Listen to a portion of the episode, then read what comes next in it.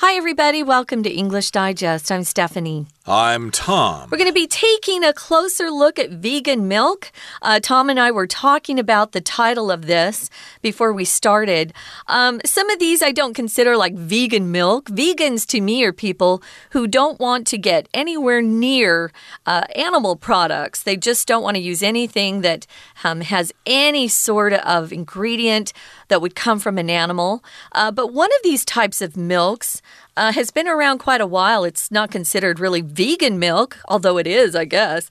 Um, and it's called uh, almond milk, uh, which is made of nuts. And it was uh, first created for people who can't digest real milk. That's me. Um, I grew up drinking whole milk with lots of cream and ate lots of ice cream, but after I came home from living in Taiwan for a while, this is a long time ago, at that point, Taiwan didn't have fresh milk available. It was the kind that you drank um, after you mixed it up, you know, it was a powder. And I just thought it tasted horrible, so I stopped drinking milk for hmm. almost two years. And when I got home, I could no longer digest milk, which was interesting. interesting. Yeah, yeah, some people have problems with that. I think I read somewhere that humans are the only uh, animal in the world that drinks milk from other animals. Uh, they drink milk from cows mostly, and goats, goats, and goats, and maybe from other animals. I can't think of any. And of course, right from mom at the beginning. uh, yes, indeed. So that's okay. You can hmm. drink that, but uh, of course, a lot of people are concerned uh, about becoming vegetarians, and strict vegetarians are vegans, mm. where they don't use any animal products at all. So any dairy products are out, and they also don't use leather in their clothing. Uh, they stay away from all animal products. Uh, they have maybe for religious reasons or personal reasons or whatever. So, of course, because of this, we have what is called vegan milk, which we'll talk about today. And that's just, just a general term to refer to milk that is not made from animals or does not come from animals. It comes from other sources, which we'll talk about. So let's get to it, everybody. Let's read through the entire contents of our lesson now, one time.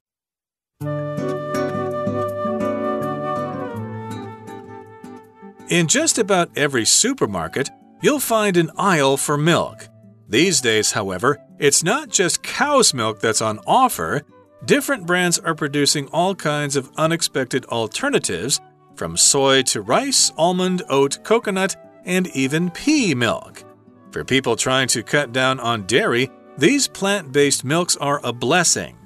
But how do they stack up against their dairy based counterpart? To be sure, milk from dairy cows has its benefits. It's high in calcium, which is needed for bone growth, as well as protein and vitamins. However, in an eco conscious era, it's easy to see that animal milk is not the most environmentally friendly option. Enormous numbers of dairy cows must be raised to match demand, and the animals frequently suffer during their lives. Setting aside production ethics and the problem of resources, dairy milk is also harmful to people who are lactose intolerant and therefore cannot properly digest it. This is where plant based milks show their advantages. Not only are they lactose free and vegan friendly, but they are less environmentally destructive. Their production involves significantly less water usage than dairy milk and doesn't exploit animals. These products may differ in terms of nutritional content, but certain kinds of plant based milks offer their own distinct advantages. For example, oat milk contains fiber, which can aid in digestion. Almond milk and flax milk can be made shelf stable, allowing them to keep for months if unopened. And for those with allergies to gluten or nuts, pea protein milk contains neither but is still chock full of nutrition, making it a great alternative for those with special dietary needs. Okay, folks, let's get started. We're going to take a look at the first paragraph. In just about every super, supermarket, you'll find an aisle for milk. We use this word aisle to talk about a place that you can walk. Usually, you walk between rows or gaps in a place kind of like a hallway between things. If you go to church, there are aisles between the seats or the benches. If you go on an airplane, you're walking down that middle part, you're walking down the aisle. So when you go to get a, a seat for your plane ride, they'll ask you if you want a window seat or an aisle seat. Nobody wants the middle of those two seats. But the aisle is right there uh, next to the aisle, of course, where um, people can walk up and down it. So um, we have different aisles in a grocery store, a supermarket, that you take your cart and you go up one aisle and down the other, just looking at what they have to offer. And uh, that's uh, usually where you're going to find some of these types of milk. Uh, indeed. And of course, here in Taiwan, the supermarkets have aisles as well, and they are categorized into different categories. So, yes, indeed, you'll find an aisle for milk. Uh, people are drinking milk all over the world these days. These days, however, it's not just cow's milk that's on offer. Different brands are producing all kinds of unexpected alternatives from soy to rice, almond, oat, coconut, and even pea milk. So, yes, indeed, we're talking about something being on offer, which means someone is offering you this choice. They're making this choice available to you. So, yes, indeed, there are other kinds of milk that are on offer or that are available or are there for you to choose from. You have that choice. So, yes, indeed, a cow is an animal uh, that uh, produces milk. Actually, technically, it's a cattle, or they are cattle. A cow is the female and the bull is the male, but oftentimes we refer to that animal as a cow, whether it's male or female, oftentimes. But in this particular case, yes, milk does come from cows, but it comes from different sources as well. We've got some unexpected alternatives, different choices that were kind of a surprise, because a surprise is something that you do not expect, therefore, it is unexpected. Well, some of these aren't, like soy milk. We're kind of used to that here in Taiwan. Mm -hmm. uh, that's been around forever. Um, even when I was here long ago and we didn't have fresh cow milk that you could buy, uh, they always had soy milk. Um, for breakfast, especially, as you know. Uh, there's rice milk, almond milk, oat, coconut, and even pea milk. I've heard of all of those except for the final one, pea milk, which is kind of a surprise for me. I'm wondering if it's green. So, when you have something on offer, I wanted to mention I didn't I'd, I'd never seen this phrase before. I moved to Taiwan, and um, turns out it's a, it's used a little bit more in the UK. We would say for sale. That's that's on sale or for sale. They'll say on offer. Uh, they're both uh, great. So if something's on offer, again, remember it just means it's for sale. You can buy it. So for people trying to cut down on dairy, these plant based milks are a blessing. If you cut down on something, you use less and less of that thing. You reduce the amount that you've been using in the past. I'm trying to cut down on carbs or carbohydrates, which actually cause your body to hold on to more fat than you want. So, if you're trying to cut down again on something, you want to reduce it. And so, therefore, because we have these choices, these plant based milks are a blessing. Indeed, these are different kinds of milk Milk is usually a non count noun. How much milk did you drink today? Oh, I drank two glasses of milk. But if you're talking about different kinds of milk from different sources, then it becomes countable. Just like uh, when we talk about different kinds of fruits, it becomes countable, or different kinds of chocolates. We talk about, we use uh, the countable noun in that case. And here we've got plant based milks, again, uh, ones that come from almond, a kind of milk that comes from almond or oats or rice, coconut, pea milk, etc. I want to mention, though, if you do write these plant based milks, um, yeah, just remember you're talking about different kinds of milks. Um, I would also, Tom, just to be honest, I would say different kinds of milk. I wouldn't say different kinds of milks. Mm. Um, but yeah, it's becoming more acceptable. I'm finding that people are sort of bending the rules in Taiwan. You're using fruits all the time.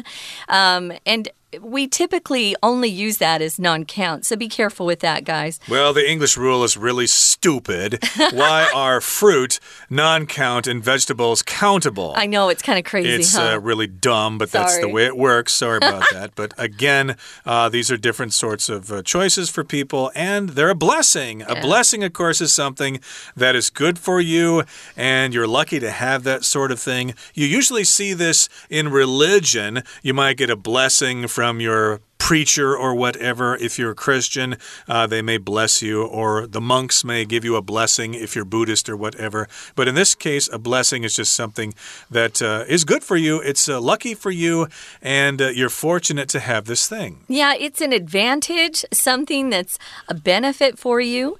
Looking to the next sentence, it says, But how do they stack up against their dairy based counterpart.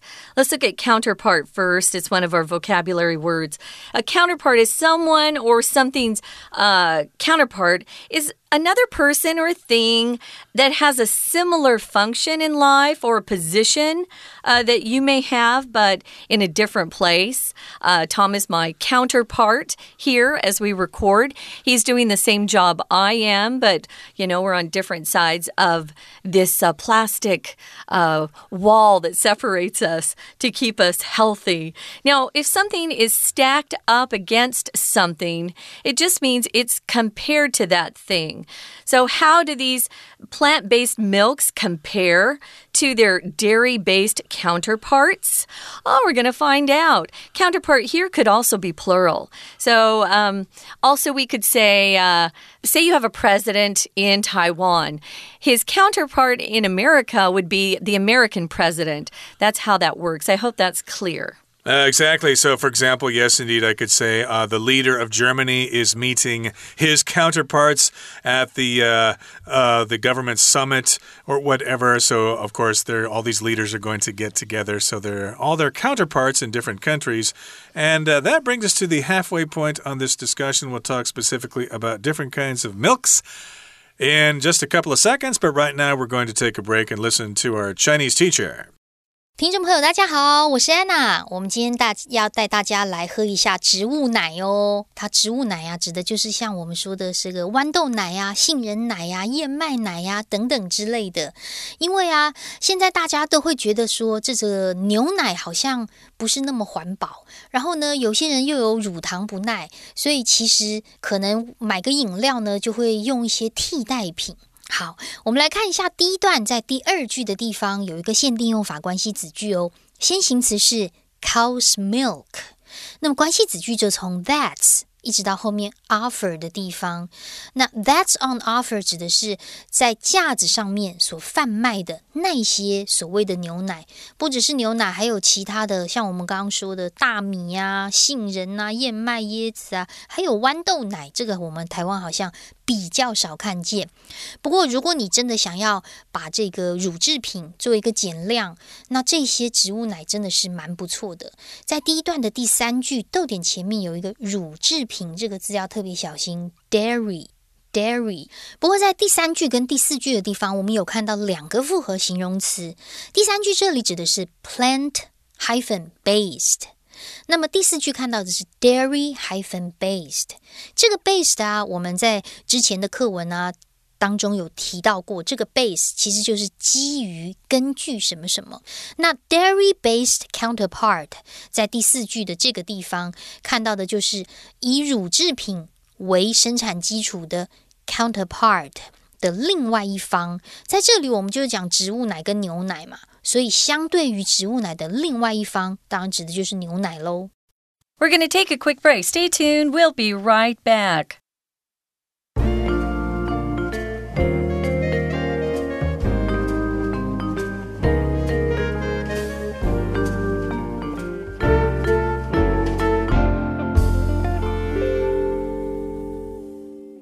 Welcome back, guys. We're talking about milk. And in particular, we're taking a closer look at vegan milk, milk that doesn't come from animals, milk that comes from plants. Uh, some of these we have nuts that uh, you can actually get milk from, oats, coconut. Uh, coconut milk is very popular these days, especially if you're uh, on a keto diet, which means you're cutting down on carbs and you're um, trying to get your body to run on fat rather than sugar, which is glucose. So, coconut milk is very popular. So is almond milk. Um, oat milk, I've never tried. Soy is great. Rice milk, I've had. Um, I've never had pea milk. So, I'm looking forward to uh, seeing what that tastes like. We're going to move on to the next paragraph. It's paragraph two.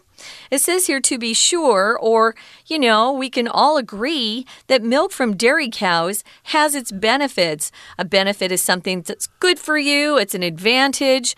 Um, we all like to have things that um, give us lots of benefits or advantages. It's high in calcium. That's a type of mineral that our body needs, especially if you're a growing kid. If you're still growing and your bones are still growing, you're going to need a lot of calcium. That's why your mom is always trying to get you to drink more milk. Milk is really good. And actually, as you get older, we need calcium too because our bones become more fragile and they break more easily as you get older. You probably have seen some um, elderly people who slip and fall and break bones more easily. They probably need some more calcium. Calcium, of course, is gai in Chinese, just in case you wanted to know. So, yes, milk is high in calcium as well as protein and vitamins. And uh, it goes on to say, however, in an eco conscious era, it's easy to see that animal milk is not the most environmentally friendly option. Most of us just go to the store and buy the milk and we don't think about its source so much. But if you think about where this milk is coming from and how the cows are treated and what it does to, to the environment, you might uh, rethink your diet uh, if it contains a lot of uh, milk from cows. So let's find out what this is all about. First of all, enormous numbers of dairy cows must be raised to match demand, and the animals frequently suffer during their lives. So, yes, indeed, we've got these dairy farms, probably down in Taidong there. A lot of them are down there, and uh, they have to have these big factories with these dairy cows inside them, and so a lot of those cows must be raised. They must uh, grow up and they must be kept there and they must be fed. Sometimes they're fed uh, grain, which uh, they're not really used to. Cows are supposed to eat uh, grass, grass yeah. and not so much uh, wheat or corn, but uh, they're often fed those kinds of grains, which will mean they fart methane, Ooh. basically. I think that's how that happens. Have you ever heard a, a cow fart? Uh, I've heard them talk about it, but I don't know what it would sound like. Oh, can I'd I love just... to hear it though. That'd be great. Can I just mention fart is kind of an impolite word. You should say pass gas, mm. uh, but you know, as a joke, we like to say fart, F A R T. Um, I've never heard or seen a, a, cow fart, but I guess they're they do because we're told that now over and over again. Mm -hmm. So yeah, these animals can suffer if they're on a bad milk uh, producing farm, a dairy farm, we call those. Sometimes they're not treated well, other times they're treated very well. It depends on the farm. So, setting aside or putting aside production ethics and the problem of resources, dairy milk is also harmful to people who are lactose intolerant. If you're intolerant, it means you can't accept something. Lactose is a type of, I think it's a hormone that helps us break down um, milk as it goes into our stomachs. It helps, uh, it's an enzyme. It's not a hormone, it's an enzyme, and it helps break down uh, that, that liquid in our body so we can use it. Now, I said it earlier that I am lactose intolerant. and it hurts my stomach to drink milk. So sometimes I'll eat ice cream really late at night and go to bed, so I can't feel it so much. Uh, sometimes that doesn't work either. So a lot of people cannot properly digest it. If you digest something, again, you're breaking down food into your um, your stomach's breaking it down in your body, and then your body's able to use those um, nutrients uh, to make sure you're healthy and, and and in good shape. Yep, so lactose, again, I don't think it's a hormone so much as it is simply sugar in milk. It's enzyme, yeah. Uh, rutang is the Chinese mm. term for it, and uh, rutang bu nai zheng is uh, how you describe lactose intolerant. Mm. You would say, Oh, I can't drink milk, I am lactose intolerant and therefore you can't properly digest milk. You better stay away from it. You'll get sick or you'll be uncomfortable. And this is where plant based milks show their advantages. So, yes, indeed, if you can't drink the milk or if you are concerned about how cows are treated on dairy farms, then you can try these alternative kinds of milk, these plant based milks. Not only are they lactose free and vegan friendly, but they are less environmentally destructive. So here we've got that pattern not only but. So, yes, they are not only lactose free. Of course, these kinds of milk do not have lactose in them. And they're also vegan friendly, and they're also less environmentally destructive, especially if you uh, drink uh, milk from plants. Although I understand growing almonds requires lots and lots of water, so uh, you need to be aware of that as well. I don't know. I've never had an almond tree in our yard, so I don't know. So their production involves significantly less water, um, which is great, than uh, dairy milk requires, and it doesn't hurt the animals.